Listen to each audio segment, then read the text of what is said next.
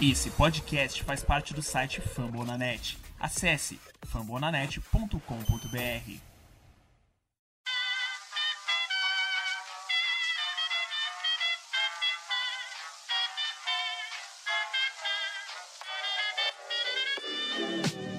Mais uma rebatida forte. E ela tá fora daqui! Uau! E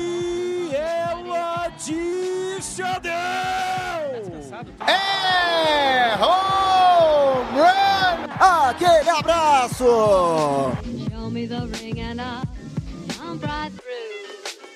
Fala galera do beisebol, tudo bem? Sejam muito bem-vindos! Está começando agora mais um episódio do Rebatida Podcast especial World Series 2020. Estamos gravando neste momento, na segunda-feira, dia 26 de outubro, justamente no day off do jogo 5 para o jogo 6 dessa World Series que tem sido simplesmente acima de qualquer crítica.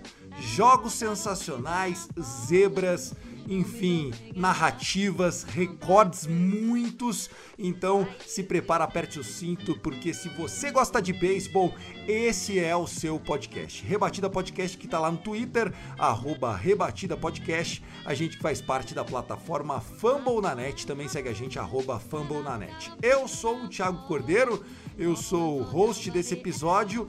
Ao meu lado, Tássio Falcão. O Tássio Falcão, que é o arroba Texas Rangers Bra e também é um dos moderadores do nosso Twitter do Rebatida, que bombou, principalmente no jogo 4, que foi um jogo maluco da World Series. Tássio, o estádio é o do seu time, né? O Globe Life Field, maravilhoso, teto retrátil tal.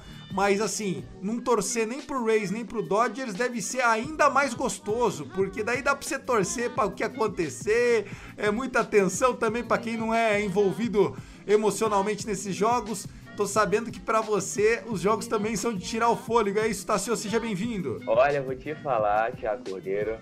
É, obrigado aí, obrigado a todos do, da Fambonanet e do Rebatida Podcast, que bombou semana passada e vai bombar esse também, né? Porque estamos aí nessa, nessa, nesses últimos dias, né, da World Series, que pode acabar amanhã ou pode acabar quarta-feira. Então o negócio tá tenso. E pra mim, essa tranquilidade é rir, tirar onda, zoar, né? Com, com o Thiago Cordeiro, com o pessoal do Tampa Bay. Tá maravilha, tá maravilha. Agora esse jogo 4 foi incrível. Foi incrível, a gente vai falar bastante. Vamos só passar aqui então, Tasso Falcão, que representa um timaço também da família Famonanet. A gente tem aqui toda uma galera, Thiago Mares, né, do, do Redbirds Brasil. Nós temos ah, também o Vitor do, do Baltimore Orioles. Nós temos o Vitor do San Diego Padres Brasil. Nós temos o Felipe do Soxcast.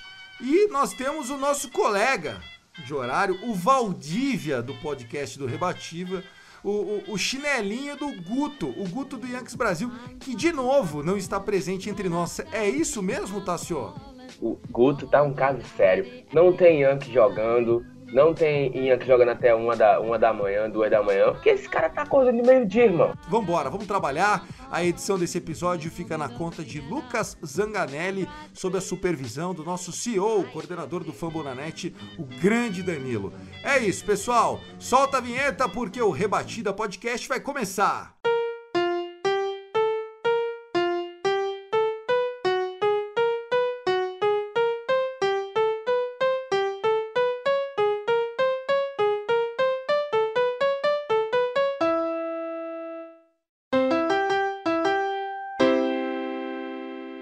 Passando então para reforçar para você, se você ainda não segue o nosso Fumble na Net, tem muito podcast lá, não só o Rebatida Podcast, mas tem o Fumble na Net que é da NFL, vários times de NFL, a temporada tá bombando, tá tendo off-season, claro, de NBA, daqui a pouco começamos a falar bastante de draft, tem muitos times lá também representados dentro da plataforma Fumble na Net, estamos no Spotify, Deezer, iTunes, Google Podcast e tem texto também no nosso portal, é o fumblenanet.com.br. Vai lá, meu, não esquece de marcar a gente nas redes sociais e se você quiser dar uma moral também pro meu podcast, eu sou o host do Dodgers Cast, envolvido nessa decisão, inclusive tô soltando episódio também nessa segunda-feira chamado A Um Passo do Paraíso.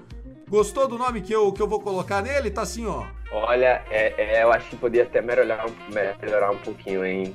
Thiago Qual é a sua sugestão? Vai, me ajude a dar nome a esse episódio que eu vou subir hoje. A um passo do paraíso e a 2 da, da derrota, da frustração. Ou a 2 do abismo. A um passo do paraíso e a 2 do abismo. Pelo Porque amor se de Deus, pensa positivo, o copo tem que ficar meio cheio. Bom, vamos lá, vamos subir a vinheta, porque o Rebatida Podcast está no ar. Bom,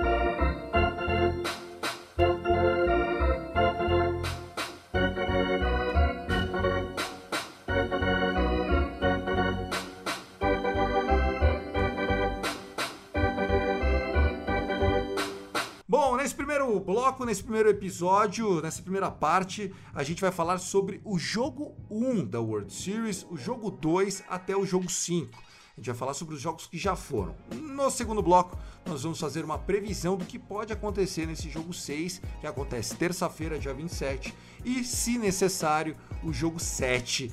E aí sim, ainda mais tensão, que deve acontecer no dia 28 de outubro. O estádio lá em Arlington, no Texas, o Globe Life Field, está recebendo torcida. A torcida na arquibancada ela é majoritária ao Dodgers, mas o público que tá lá, vamos dizer assim, do Texas mesmo, tem muita gente torcendo pro Tampa Bay. Tá gostando do frisson no estádio? Os jogos com torcida eles ficam mais emocionantes, mesmo que não seja a arquibancada abarrotada, né, Tassio? Foi loucura aí, né? Tanto que no final do jogo 4 lá, quando aconteceu aquela loucura lá, só dava pra ver os torcedores do Dodgers desesperados. E o pessoal que tava torcendo, porque tem muita gente da torcida do Rangers que tava acompanhando os jogos, e o pessoal que viu que estavam torcendo pros Dodgers, mas viu os Dodgers perdendo, daquele jeito que perdeu, virou a casaca na hora e vibrou também junto. Foi muito legal, muito engraçado. Eu vi alguns vídeos no Twitter disso acontecendo, e um cara que tava do lado do torcedor do Dodgers, torcendo pros Dodgers, mas quando o Tampa Bay virou, ele virou pra pro lado dos torcedores do Tampa Bay e vibrou junto. Foi loucura, foi loucura.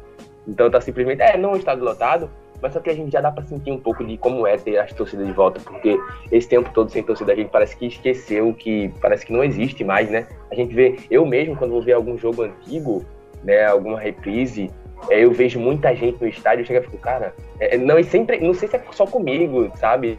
Que eu penso, poxa, se essas pessoas soubessem que vai surgir o coronavírus. Eu sempre, toda vez que eu vejo algum evento, alguma coisa lotada, eu só penso nisso, cara. Acho que não tem como não pensar nisso. Tu pensa que sim também, Thiago? É, eu acredito que a gente está aprendendo a conviver com a doença, né? Nós podemos ver que é, do jogo 1 pro jogo 5 eu tenho reparado que eles estão mais pegando no pé da galera estar de máscara. É, acredito que a gente tem que conviver com essa nova realidade, né? Mas que é legal o frisson do strikeout e tal. Por exemplo, no jogo 5, né? A gente vai abordar ainda cada um dos jogos, se não na ordem cronológica, mas é, no jogo de ontem, quando o Tampa Bay, né, o jogo 5 no caso, quando o Tampa Bay colocou dois em base, apenas um eliminado e o Aros Arena foi pro plate, a tensão que tava, né? Mostrou uma cena do torcedor do Dodgers com a mão na cabeça, tipo, vamos perder de novo, sim ou com certeza, sabe aquela coisa?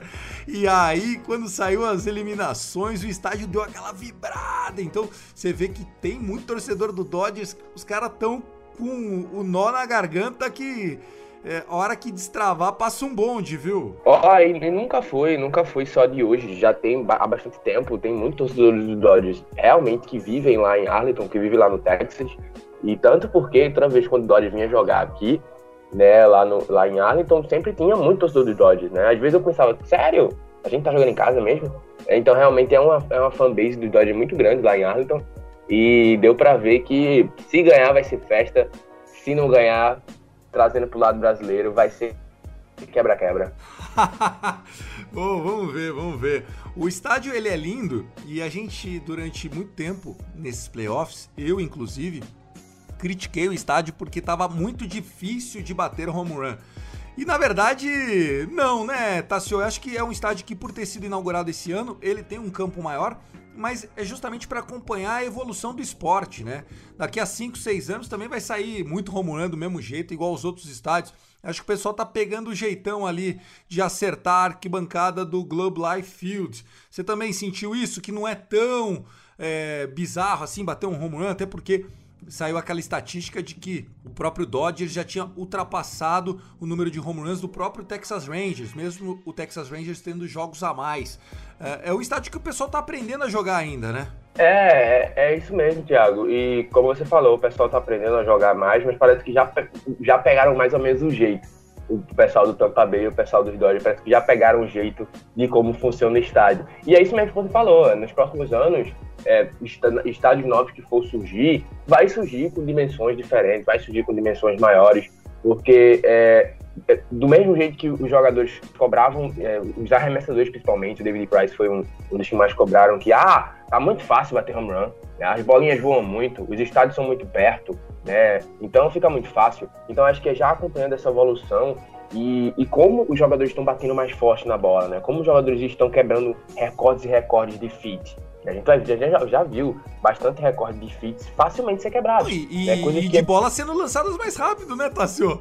Antes o, o fastball tinha 91 milhas, agora o, o fastball do Dustin May tá com 101 milhas, do, do Tyler Glasnow, média de 99 milhas. Ou seja, se pega no, no, né, no barrel, que eles chamam, né, que é ali na parte grossa mesmo do bastão, já era, amigo. Se pega no tambor, né, se a gente for traduzir, né, se pega no barril, no tambor, com certeza a bola tende a ir mais longe, né?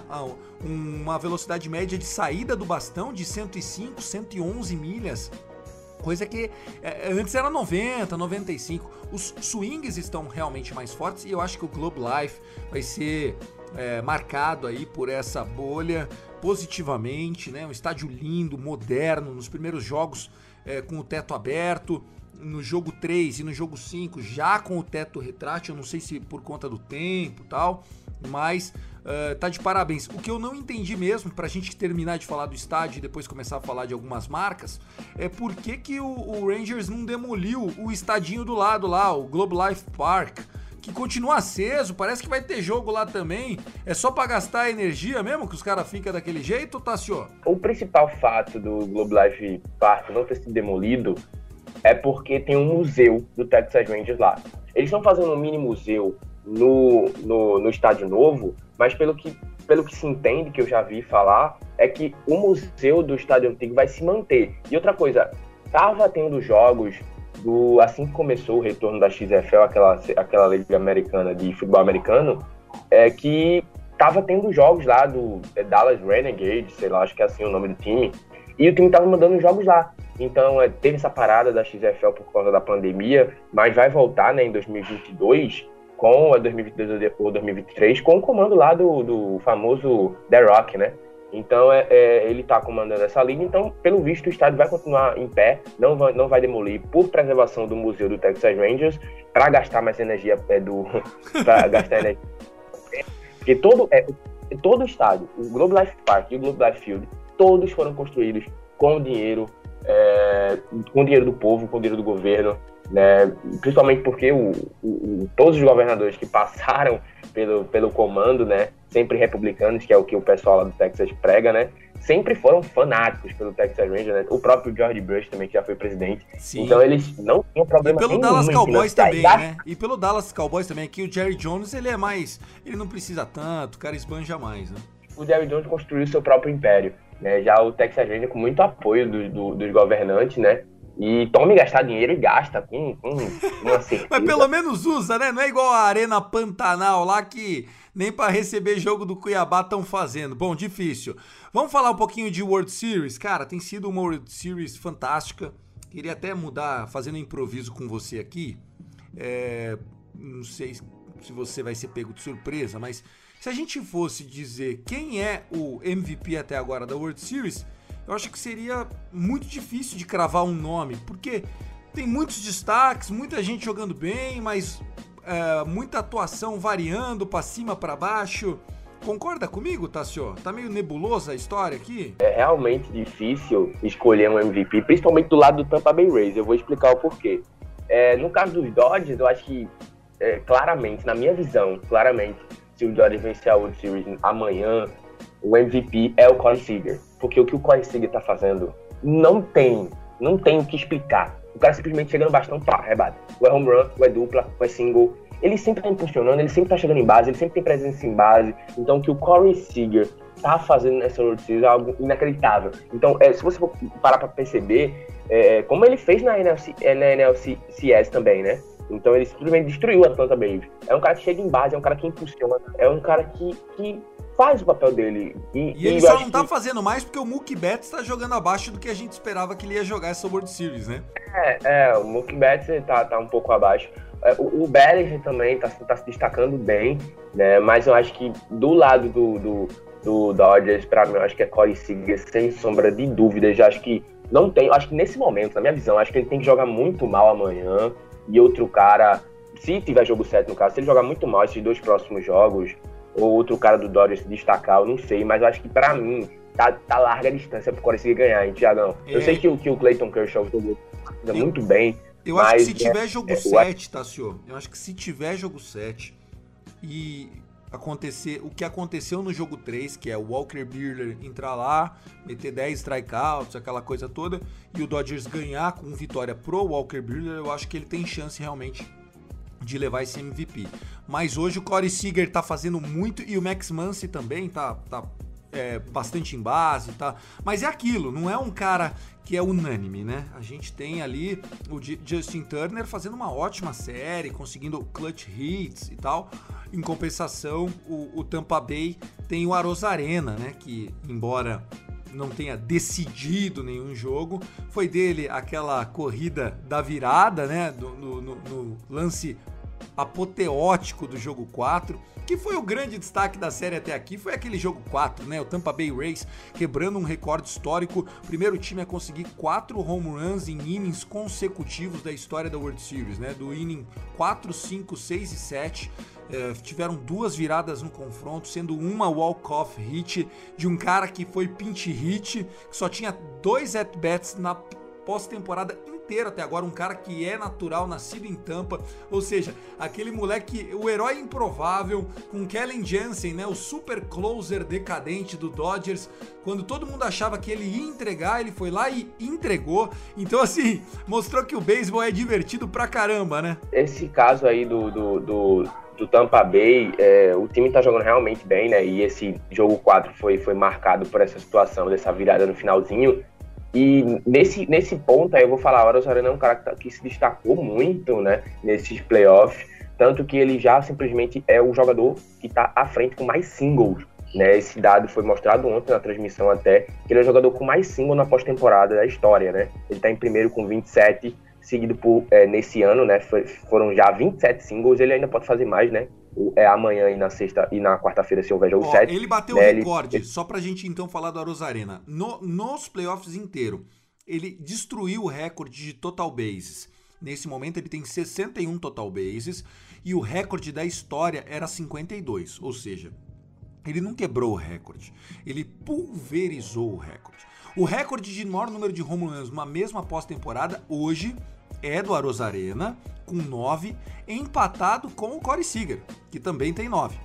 Na verdade, o Arozarena eu acho que bateu o décimo, se eu não me engano, contra o Kellen Jansen. Preciso confirmar esse dado. Mas ele tem primeiro lugar em estatística de quase todas as categorias de rebatida, viu, Tássio? É, é. Então ele, ele é um jogador que realmente se se superou, né? Tá, tá sendo como novato. E eu, eu vejo esse, esse potencial assim no, no Arena como eu vi né, nos últimos, é, na, no ano passado mesmo, do, é, do, daquele jogador do Houston Astros, né? O, eu esqueci até o nome dele agora, mas é um jogador também que tem um potencial muito grande, né? Que foi Rook, Rook também no ano passado. E outra coisa, é, sobre esse time do, do Tampa Bay Rays, eu tava cotando assim, cara, facilmente é, é, na disputa por MVP ou a Rosarena, ou o, o Brandon Lowe, ou o Kevin Kiermaier. Mas agora, Thiago, entra simplesmente nessa conversa o Manuel Margot.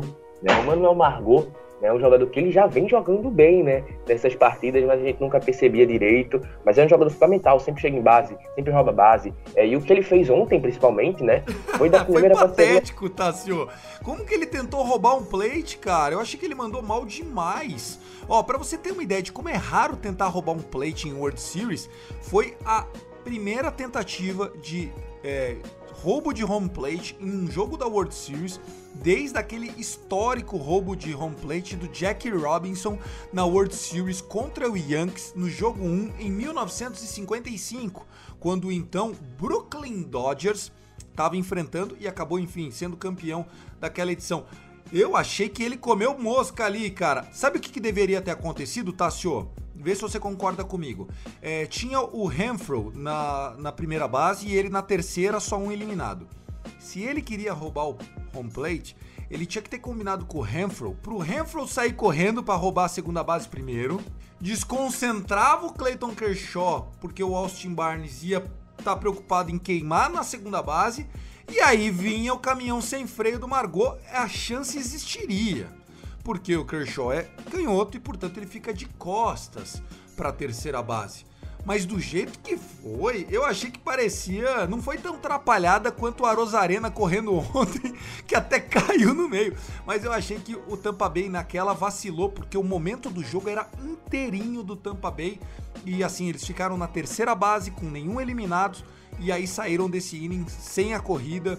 Enfim, eu achei que ali o Dodgers venceu a partida 5 tão fundamental depois da virada maravilhosa do Tampa Bay Rays no jogo 4. É, para mim também concordo que esse foi um momento chave para o Dodgers ter vencido a partida. Mas vou te falar, Thiago, acho que ele fez certo, cara, porque vê, é, ele tava na esquina na terceira base a uma cota. Saiu o primeiro eliminado, saiu o segundo eliminado e nada tinha acontecido, né? Ele, ele tinha que ele, ele, precisava fazer alguma coisa, cara, porque os caras depois que ele chegou na terceira base, ninguém mais rebateu, né? Então, cara, nem ele, ele rebateu. Coisa, que... Nem ele rebateu. Ele foi um walk, uma tentativa foi, foi um de walk. roubo da segunda base, quer dizer, uma tentativa não, um roubo de segunda base, um erro do Chris Taylor que não segurou o arremesso que veio do Austin Barnes, o catcher, e aí ele roubou no erro a terceira base. Ou seja, nem ele conseguiu rebater, né?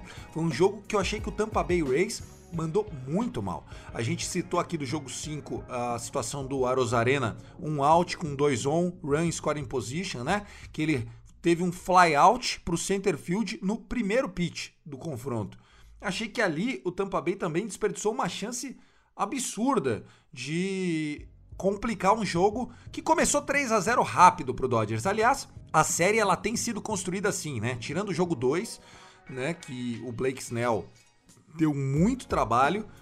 Eu acho que o Dodgers tem sempre saído na frente e aí é o Tampa Bay remando contra a maré, tentando escalar o obstáculo, né? Só para lembrar, o Blake Snell, ele possivelmente starta amanhã, né, contra o Gosling, então é um momento importantíssimo pro Tampa Bay ter ele no montinho amanhã. Então acho que nesse caso do, do da, daquela roubada do plate, eu acho que ele fez tudo certinho, acho que não eu acho que o, o, o que aconteceu realmente foi mérito do, Clay, do, do Clayton, né? Que avisaram ele, ele percebeu logo e lançou direto no plate. E o, e o, e o Cash conseguiu fazer a eliminação. Mas, mas foi por pouquinho, hein? Foi por pouquinho, Thiago. Foi por pouquinho, Thiago. Então acho que por pouquinho o, o, o, o Margot não teria anotado aquela corrida ali. E, e, então acho que ele entra nessa conversa também sobre MVP se o Tampa Bay for, for campeão. Acho que, tá, acho que todo mundo vai definir. Acho que do lado dos Dodgers, né, para encerrar esse caso do MVP, tá fechado. Para mim vai ser Corey Seager. Acho que não tem outro caminho. É, ele já tá à frente muito largo. E do lado do Tampa Bay, eu acho que vai ficar nessa conversa entre Kermaia, Brandon Lowry, o Arozarena o Marco. É, eu acho que é o Arozarena ou o Blake Snell, né? Digamos que o Blake Snell na, no jogo 6 faça um, um jogo maravilhoso, tipo, né? E garanto 3 a 3 E aí vem um herói improvável no jogo 7, aquela coisa toda. Mas o, a grande decepção ficou pro Tyler Glasnow, né? Tá com duas derrotas. Eu acho que ele foi o lado fraco é, do, do Tampa Bay Rays, uma vez, inclusive, que ele sofreu as quatro corridas do jogo 5, né? Não só ele tinha ido muito mal no jogo 1, um, como foi muito mal de novo no jogo 5, e aliviou um pouco o trabalho do Kershaw. O Kershaw que é, é meu ídolo, é um herói pro meu time, né? Enfim, é um cara que eu vou contar para todo mundo que Clayton Kershaw vi jogar, mas ele tem se complicado em algumas situações que não precisava, né? O jogo tava 3 a 0 e aí ele tomou duas runs, deixou todo mundo tenso de novo. Aí com o jogo na linha ali, ele também se complicou nessa situação aí de dar o walk pro Margot, porque o slider dele não tava entrando de jeito nenhum. Então assim, eu esperava um pouquinho mais de solidez do Kershaw, porém ficou com a vitória. Foi a melhor World Series das três do Clayton Kershaw. Essa com certeza foi a melhor, porque nas outras duas ele perdeu o jogo. É, exatamente. E, poxa, eu fico assim, cara, eu tô torcendo pro Tampa Bay vencer, mas vou te falar, eu fico pensando, poxa, coitado do Clayton Kershaw, mano. Já tá nessa batalha pra vencer um World Series há anos. Então, às vezes, dá uma pena do cara. Então, acho que se o Dodge vencer, eu também vou ficar feliz pelo Clayton, né? Então, acho que é, já tá há muito tempo, coitado, sofrendo. E acho que quando chegar a hora, pode ser amanhã ou quarta-feira. Ele vai chorar muito, hein? Para, Tassinho, você tá fazendo um clubismo aí. Por que, que você tá torcendo pra um time da Liga Americana e não pra um time da Liga Nacional? Eu não tô entendendo essa perseguição ao modesto Los Angeles Dodgers, time do povo, time de meninos, sabe? Um time que, que, que vem das suas, das suas canchas ali, subindo os moleques. Que, isso? Você tá sendo contra o time do povo, tá assim, ó, time dos latinos, time dos negros. Não tô entendendo o que tá acontecendo. Time do Tampa Bay, time de ninguém, time de empresário, é o São Caetano do beisebol, pô. eu tô torcendo pro, pro Tampa Bay Rays porque eu vejo muito no Tampa Bay Rays o que eu vi no Texas Rangers, né? Um time que é, ninguém bota fé, um time que não tem investimento forte, é um time, é um time do, é um time assim do, do a gente vai tentar. Então o Texas já foi essa, esse time do a gente vai tentar chegar lá. Então por isso que eu fico também pensando no Tampa Bay Rays. É a segunda decisão do World Series dele também, né?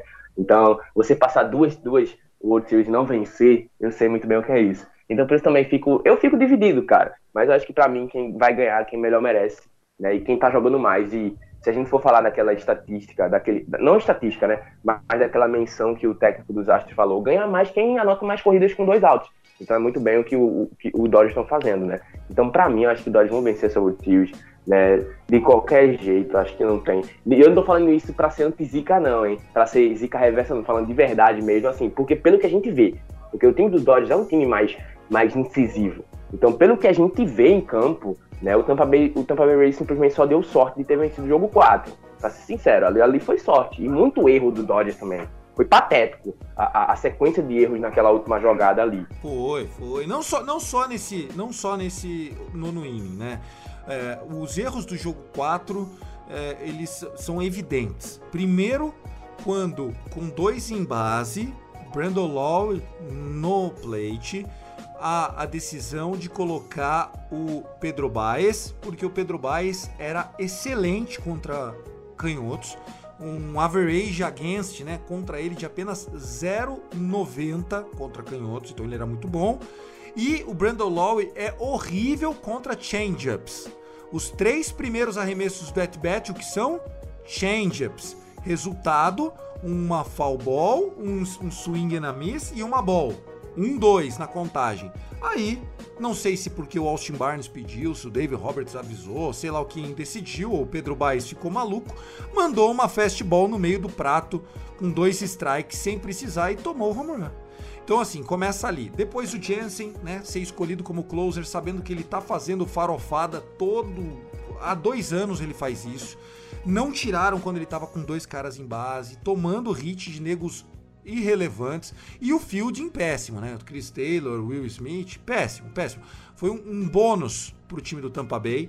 Eu havia previsto é, que o Dodgers ganharia em 6, pode acontecer, mas acho que há chance de ter jogo 7 porque o time do Tampa Bay é mais disciplinado que o time do Dodgers time do Dodgers é um time que acha que pode ganhar a qualquer momento, que é capaz de fazer 11 corridas no primeiro inning, como fez já em jogos contra o Braves.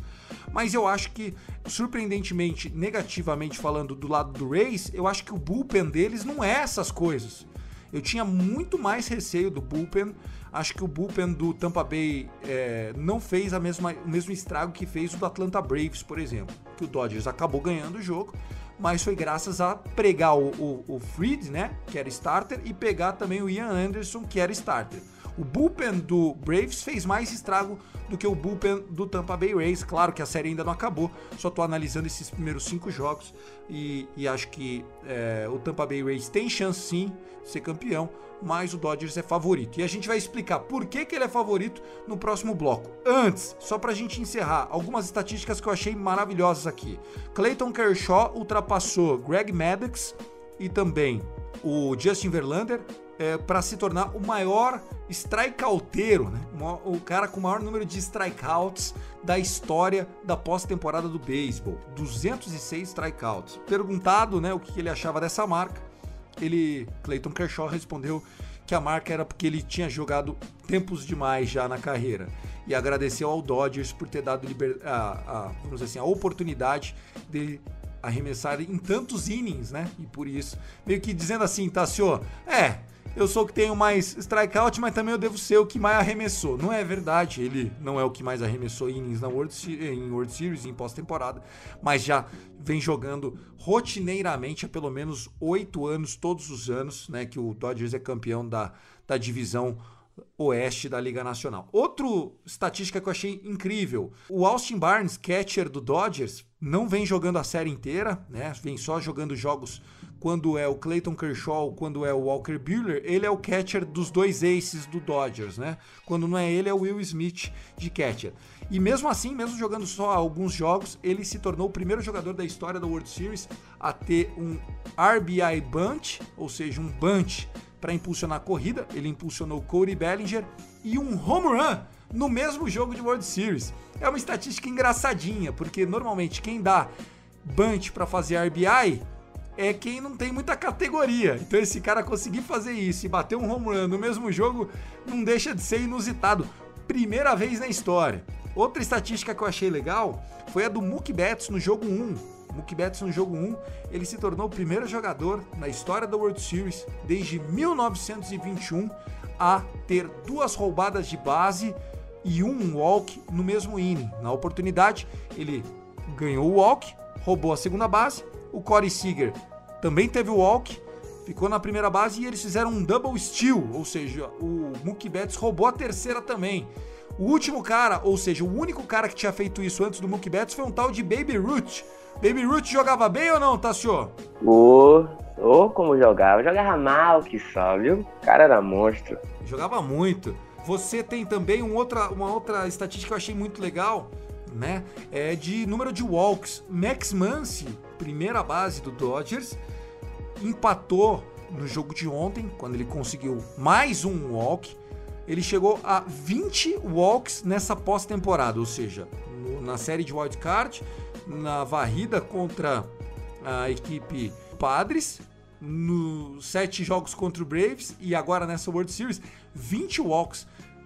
O Dodgers jogou até agora 12, 15, 17 jogos. Ele ganhou 20 walks em 17 partidas, mostrando bastante disciplina o Max Muncy. É, é difícil, mas o pessoal lá dos Estados Unidos sabe muito bem valorizar as estatísticas, né? É, com certeza, Thiago. E prova, já prova isso, esse caso, né? Como eles conseguem é, é, sempre estar tá ligado nessas, nessas quebras de recorde, nesses. É, porque a gente sabe, né, que o jogo tá como a gente até comentou no início do Rebatida, que o jogo está evoluindo, as coisas estão mudando, né? Então é cada, cada vez mais, mais fácil a cada ano um recorde ser quebrados, né? Porque é uma nova era, é um novo tempo. Os jogadores estão mais é, é, é, evoluídos, né? Então isso vai acontecer bastante nesses próximos anos. E ainda tem mais recorde para ser quebrado daqui para esse final da World Series ainda. Bom, tá senhor, dito isso, vamos pedir então pro Lucas Zanganelli, sob a supervisão do Danilo, lá nosso CEO, aumentar o volume para a gente vir pro segundo bloco do nosso Rebatida Podcast.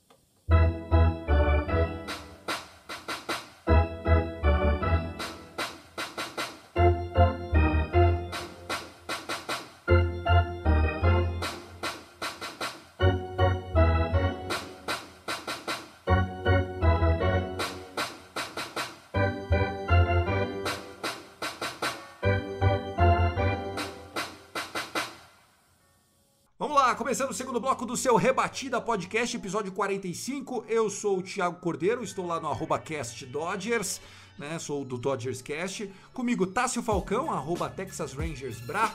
A gente fala em nome do arroba Rebatida Podcast, que faz parte da plataforma Fumble na Net. Se você gosta de NBA, se você gosta de NFL, também pode ter podcast do seu time favorito lá. Se você é torcedor do beisebol, por isso que você está aqui além do Dodgers e do Texas Rangers, nós já temos podcasts falando do Boston Red Sox, do New York Yankees, do Baltimore Orioles, do San Diego Padres e do St. Louis Cardinals.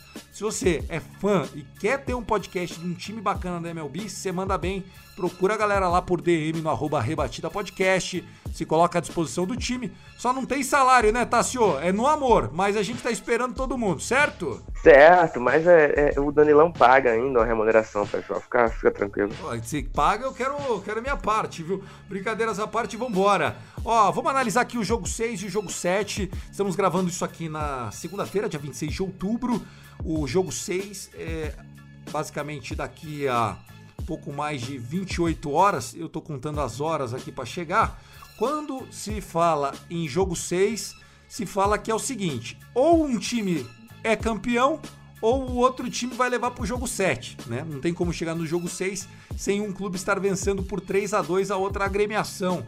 Normalmente jogos 6 e jogos 7 são ainda mais tensos. De um lado, Blake Snell, o ace, o Young do Tampa Bay Rays, o homem que não levou a vitória no jogo 2 porque saiu com 4 innings e 2 terços, mas que fez um bom jogo. Em apenas 4 innings e 2 terços, ele eliminou 9 jogadores via strikeouts.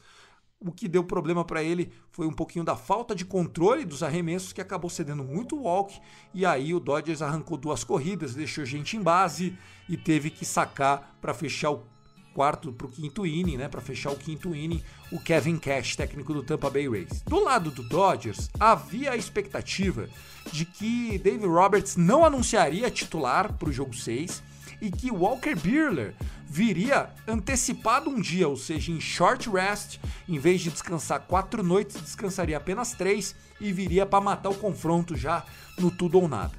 Obviamente que o Dave Roberts não fez o que a torcida queria, né? Já anunciou que o Hulk Tom Gonsolin, o Catman, o Homem Gato, vai ser o arremessador do jogo 6. Olha, meu amigo, Tom Gonsolin tem sido péssimo em outubro, mas enfim, vai ser um jogo de bullpen. Provavelmente esse Gonsolin vai jogar apenas dois ou três innings. O Gonsolin que terminou a temporada regular mandando muito, mas na hora da onça beber água, o rapaz anda espalhando a farofa, viu, Tassio? É, e eu acho que eu acho que o Dave Roberts realmente vai usar ele só duas, três entradas no máximo. Porque eu acho que se ele não comprometer antes, né, Thiago, tem isso também. Então acho que é um jogo fundamental. O Dodgers vão vir para cima poder acabar com esse negócio logo amanhã, que não quer deixar nada para jogo 7. Mas é, tem que ver como o, o Dodgers vai, conseguir, vai, começar, vai se comportar no montinho, né? Nessa, é, nesse jogo 6, né? Vamos ver o que vai acontecer. E outra coisa que também precisa ser colocada em contextualização desse jogo 6 é que os starters é, do Tampa Bay Rays, em nenhum dos cinco jogos, conseguiu chegar no quinto inning. Né? O, o bullpen do Rays está sendo, vamos dizer assim, sobrecarregado. Você tem reparado isso também, Tássio? Você acha que isso pode fazer a diferença no jogo 6 ou não? Faltando agora só dois jogos, não tem essa de poupar, o nego joga até com tendinite. Como é que você enxerga como é, avaliando essa situação? Sim, Thiago, eu tô vendo muito isso também, cara. Tá muito sobrecarregado o bullpen do, do Tampa Bay Rays, né? Tanto que o, o próprio lá, o, o, o Pete Fairbanks, que já vinha entrando vários jogos seguidos, não teve condições de entrar ontem. Né? Então, mas o Castilho está sobrecarregado, né? O, o Lopo está sobrecarregado. Tem jogadores que já estão cansados, cara. Então, seria ideal para o Tampa Bay Rays, como a gente já falou anteriormente, é que o Break Snell tenha uma partida mágica, jogue seis, sete entradas, porque o, o bullpen do, do, do, do, Tampa Bay Rays é bom, mas já está sobrecarregado. Então, é, não tem como você é, vencer um World com seu bullpen totalmente sobrecarregado você cansa os jogadores, cansa, né? Porque o outro, né? todo mundo tem que dar o máximo de si, até o que não pode, né? 101%. Mas você, você, por exemplo, faria isso que eu falei de jogar o Walker Buehler um dia antes, meio que em short rest, ele nunca faz isso, né? Mas, enfim, também não é nunca que a gente tem uma chance de ganhar uma World Series, né? Não ganha uma há 32 anos. E se perdesse com o Walker Buehler, jogava o Urias e Clayton Kershaw também no short rest e vão pro pau. Ou eu tô sendo um pouco precipitado? Mas pode ter certeza, Tiagão, se, se o Dodge estiver vencendo amanhã, lá pra sétima, sexta entrada, o Buehler vai entrar. O Walker Buehler vai entrar. O Dave Roberts não vai perder a oportunidade de colocar o Buehler, né? Pra poder é, carregar uma entrada, uma entrada de dois terços, no mínimo. No, é, tem certeza, irmão. Então acho que vai partir muito de como estiver acontecendo a partida. Se o Dodge estiver na frente, sétima entrada, né, precisando eliminar jogadores, eh, precisando fechar a entrada com jogadores em base, com certeza vai colocar o Biller, não vai perder essa oportunidade, é, principalmente nesse aspecto. Então tem certeza que pode ser que o Walker Billy entre e jogue uma entrada dos terços, certeza, irmão. Legal, vamos girar um pouquinho aqui a nossa equipe. Thiago Mares, ele que é do Redbirds Brasil, mandou um áudio pra gente também contextualizando a World Series e o que ele espera daqui pra frente. Fala aí, Tiagão, seja bem-vindo. Fala, Tiagão, Tássio, pessoal aí do Rebatida. Ainda acho que quem está fortalecido nessa série, apesar da vitória de ontem, ainda é o Tampa Bay Rays. O Tampa Bay Rays venceu o jogo 4 da série, forçando o jogo 6 foi um final de jogo maluco. Teve erro do Chris Taylor, teve erro do Catcher Smith, também teve erro, erro dele. E ainda acho, e por isso eu acho que o Tampa Bay Rays está neste momento com uma moral maior, apesar dos, dos Dodgers estar com o match point. Quem tiver com mais cabeça e não quiser chocar, vai ser o vencedor. É, é basicamente isso. É o time com o melhor psicológico vai vencer esse jogo. Então é isso, galera. Um beijo. Valeu, Tiagão! Bom, é isso. O que ele quis dizer aqui nessa situação é de que o Tampa Bay Rays, vamos assim, tá jogando sem pressão, né, Tassio? O que vier, o que der certo foi, né, meu? É, isso aí. Assim, sem pressão, entre aspas, né, Thiago? Jogando sem pressão, entre aspas, mas é, é isso aí, esse espírito mesmo. Então acho que é, o Tampa Bay agora tem que jogar o tudo ou nada, né? Porque quando você não vence, o jogo 5, né, costuma ser o jogo, é o jogo, o pessoal sempre diz, né, que o jogo 3 e o jogo 5 são os fundamentais, né? Porque ou no jogo 5 você ganha o título, né, quando você tá com match point no jogo 5, e no jogo 3 é aquele jogo que você geralmente é, ou abre 3 a, ou abre é, 2 a 1, né, ou, ou abre 3 a 0. Então são esses dois jogos que o pessoal costuma falar que são os mais importantes. Então nesse aspecto, é o jogo do, do vai valer, é isso aí. Agora vem o jogo 6, né? Então o Tampa Bay Rays tem que jogar, torcer pro, pro, pro o, o, o Blake Snell ter uma partida mágica para que não gastem muito bullpen, porque se o Tampa Bay Rays começar já com o Blake Snell saindo na quarta entrada, aí vem o Castilho, vem o Luplo, vem o, o, o Pete Fairbanks, vem os caras já tudo sobrecarregado de noites anteriores com 20, 30 arremessos, o negócio vai ficar difícil. Bom, quem também tá com a gente, chegando um pouquinho atrasado, é ele, o menino do arroba Brasil, grande Guto Edinger. Fala aí, Gutão, como é que você tá, meu? Tá acompanhando a distância essa World Series? A gente já falou no primeiro bloco do, do da primeira perna, né? O que já foi dessa World Series os recordes, a virada sensacional do Tampa tal. Estamos avaliando agora o jogo 6. Dê boa-vinda pra galera e o que, você tá achando disso tudo, meu? Fala, Thiago, Tássio, galera de casa. Ah, tudo certo por enquanto, né? Infelizmente, meu time não está na World Series. Mas é, eu tenho acompanhado, sim, eu vi, eu vi aquela virada maluca, até fiquei em choque quando aconteceu, porque não é uma coisa que você vê todo dia, ainda mais da maneira que foi, e eu achei que aquilo ali podia ser uma virada durante a série. Não aconteceu, o Dodgers manteve a cabeça no lugar, ganhou o jogo mais importante da série até agora, que foi o de ontem. Foi um placar magro, é verdade, 4 a 2 mas ganhou. É, e não afetou o psicológico. Eu pensei que afetaria o psicológico para os jogos seguintes, porque Dodgers vem de fracassos recentes. Quando você toma uma virada da maneira que foi, isso pode entrar no psicológico dos jogadores, mas não aconteceu. Muito pelo contrário, o ataque de Tampa na série continua apático. Fez alguns bons jogos, mas no geral é um ataque que não me demonstrou confiança assim, durante a pós-temporada inteira. Tanto é que o, o, os, os, dois, os dois lead-offs, né, os dois primeiros jogadores no bastão, que por boa parte da temporada, boa parte da pós-temporada tem sido o Yandy Dias e o Lowe, não tem bons números, tem uma pós-temporada abaixo. O Tampa Bay Rays vem dependendo muito do, do Arozarena, que realmente fez uma, fez uma boa temporada e está fazendo uma pós-temporada ainda melhor, mas depender de só um jogador num esporte tão coletivo como é o, como é o, o, o beisebol pode custar caro. E aí o ataque do. É, ele é um time que depende muito do home run, né? É um time que joga o oposto do small ball, né? O Tampa Bay Rays é aquilo, bota o nego em base, gira, gira no, no swing, no slug e tenta marcar com a porrada. É, também acho, a gente até comentou isso no primeiro bloco, viu, Guto? O, o time do Tampa Bay Rays é, tá produzindo menos, né, do que em outras séries até porque está enfrentando um bullpen também, com, com, bons arremessadores do lado do Dodgers, mas a, a série está longe de acabar. Você é um cara que enfrenta o Blake Snell muitas vezes por ano.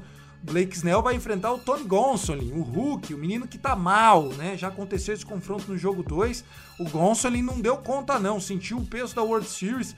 Blake Snell tem tudo para conseguir uma vitória nesse jogo 6 e aí jogar Charlie Morton contra Walker Buehler que promete ser um jogaço pro jogo 7. Tá, senhor?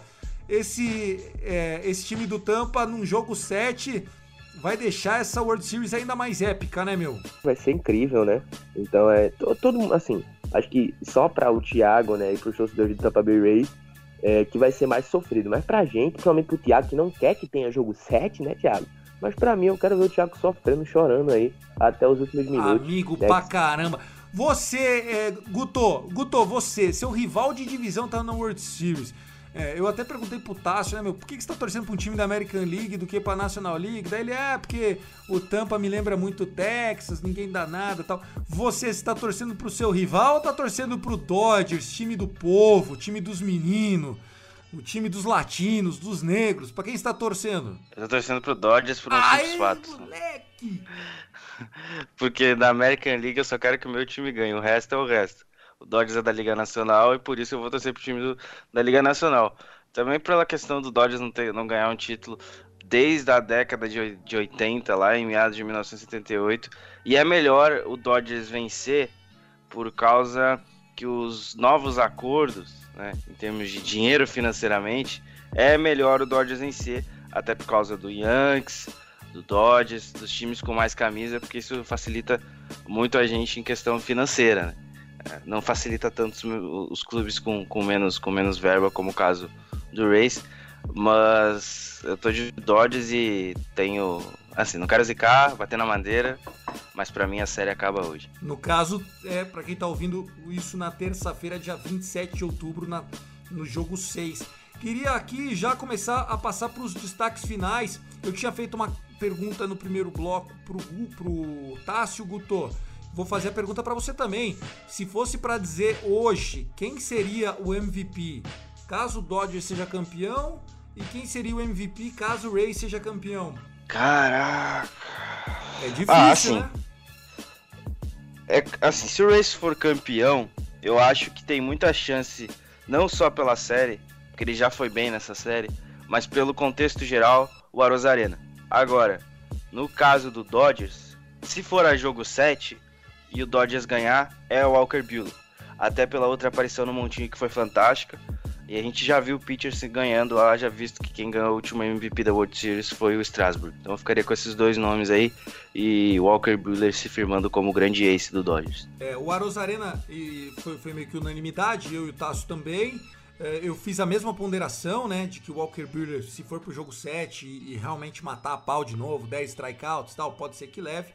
E fica do lado do Tampa Bay também o nome do Margot, caso vá para jogo 7, na, na opinião do Tássio, né, Tássio? E a sua consideração final, é, pessoal seguir lá o Rebatida, que, que quer agradecer a galera que tá interagindo, você que tá sempre em contato com outras páginas, aproveita, manda aquele espaço Maguila, aquele salve grande, generalizado, que eu sei que tem muita gente produzindo conteúdo de beisebol em português, né? E a gente fica muito feliz quando o Spotify coloca o Rebatida Podcast em primeiro lugar de indicação na categoria Baseball. Manda um salve pra todo mundo que pode ouvir a gente aí, é, Tassio, que depois nós vamos marcar todo mundo no Twitter. Olha, é, tem muita gente nova chegando, né? Foi um sucesso que aconteceu na timeline no sábado. Né? Simplesmente encheu a hashtag. Tanto a MLB no Brasil quanto a MLB na ESPN estava lotada. Né? Mais, mais de mil tweets. Então foi um negócio inacreditável, algo que não costuma acontecer, né? E nesse, e nesse, nesse tempo pra cá, e já cercando muita gente na comunidade, a, comunidade da MLB no Twitter tá muito grande, tá crescendo bastante. Né? A quantidade de ouvintes que está chegando pro Rebatida Podcast também está muito grande. Né? O, o próprio Twitter do Rebatida Podcast né? tem muitas interações. Né? O que aconteceu sábado e ontem foi loucura, né? Tanto no sábado, né? Foi loucura. É, é, muita gente interagindo, o pessoal chegando novo aí no Rebatida Podcast, muita gente falando, ah, tô curtindo o Rebatida, tô, tô curtindo ouvir vocês. Né? Eu agradeço todo mundo novo que tá chegando, obrigado de coração. E estamos lá nessa empreitada lá no Rebatida, né? Não era minha função, né? Até sexta-feira à noite, né? Quando o Danilão falou, eu vou sair. Tem que ficar alguém lá. Assim, cara, eu fui, né? Eu fui no sábado, fui no domingo, né? Na terça-feira a gente não sabe ainda que vai ficar lá no, no Twitter do Rebatida. Você, mas, cara, ó, você é o camisa 10 de interação. Seus posts são os melhores, brother. Você- tem, você tem cacuete pra isso. E eu queria que você mandasse abraços pras páginas, por exemplo, Beisebol Letrados, Tailgate Zone, Strikeout BR, é, putz, é, que, é, é, como é que é? MLB da Depressão. Tem bastante gente dessas páginas interagindo com a gente. Arroba camisa 42. Puxa vida, lembra de mais alguém? Indica aí uns perfis pra galera seguir. Tem mais, tem o próprio é, que tá comigo também, ficou comigo na, na transmissão desde o começo até o fim. O, o, MLB da Depressão também, gente boa demais, acompanhando desde o começo. O próprio é, é, LA Sport BR também, fazendo muitos posts durante a transmissão. Né? Como você mencionou, Camisa 42. É, tem muitos perfis que estavam interagindo com a gente na, no Rebatida e no, no meu perfil lá do Texas Lembrar. A galera muito grande, a galera muito gente boa, que interagiu bastante e foi, foi, foi bom demais essa e vai ser bom ainda, né? Daqui para amanhã para quarta-feira. Sem né? dúvida nenhuma. Segue, é, sigam lá nas redes sociais, arroba Rebatido Podcast, lá no Twitter, né? Que a gente tá comentando em tempo real as partidas, né? É, o também o, o, o arroba Texas Vindebrack, eu tô me desdobrando, né? É, não sei se você percebeu, Thiago. Eu fazia um Twitter num canto, fazia um Twitter no outro, ficava fazendo assim, né? Pra, era, nas, dois, nas duas páginas.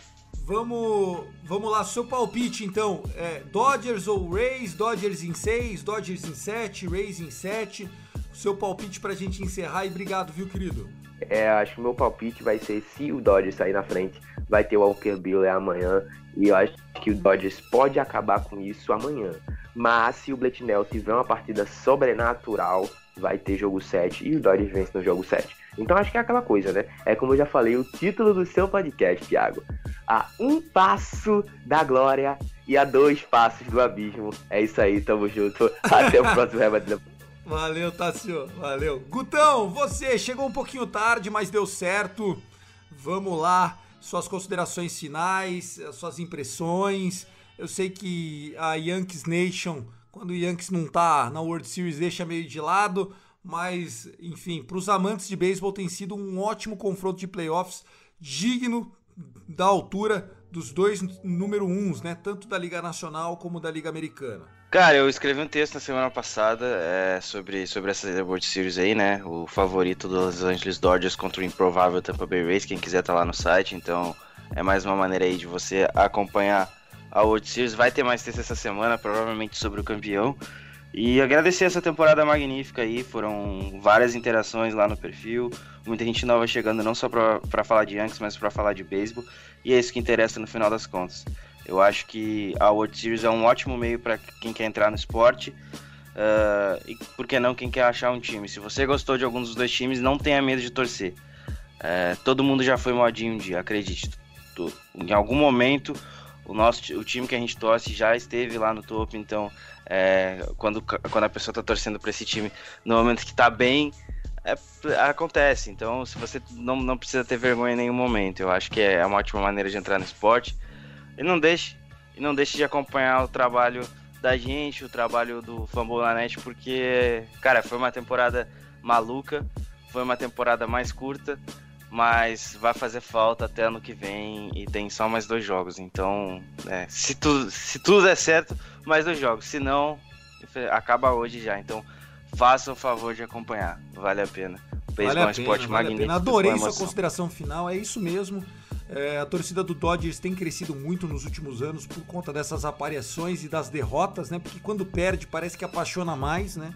E eu tenho certeza que a torcida do Tampa, se não era tão expressiva, né, com o time voltando a brigar, né, e, e tendo essa, essa construção, um time da superação, um time de menor investimento, eu acho que o Tampa tem condições também de ampliar sua torcida no Brasil. Eu havia dito também aqui, Guto, que eu achava que o, o Tampa ia ser mais dominante é, nos, nos, arremessadores e ia ser um pouco mais incisivo no bastão. Não tem sido nenhuma coisa nem outra, e mesmo assim ganhou dois jogos. Por quê? Porque é um time bem treinado, disciplinado, esperto, apesar das tentativas de roubo do Margot, meio loucura do plate. Mas é, o Dodgers, se for campeão, não foi por acaso, foi porque tinha a construção de um elenco mais sólido. Eu acredito que por conta do Blake Snell enfrentar o Tony Gonsolin, as chances dessa série ir para sete jogos são imensas e aí torcer para o Walker Buehler fazer um jogaço e garantir o Dodgers em sete jogos, mas vou deixar em aberto aqui meu palpite. Eu acho que vai para sete jogos. Pessoal, é isso. Se der tudo certo, depois da World Series a gente volta de novo com um Rebatida Podcast passando a régua, fechando a conta desse nosso é, calendário como disse o Guto, pequeno do beisebol, né?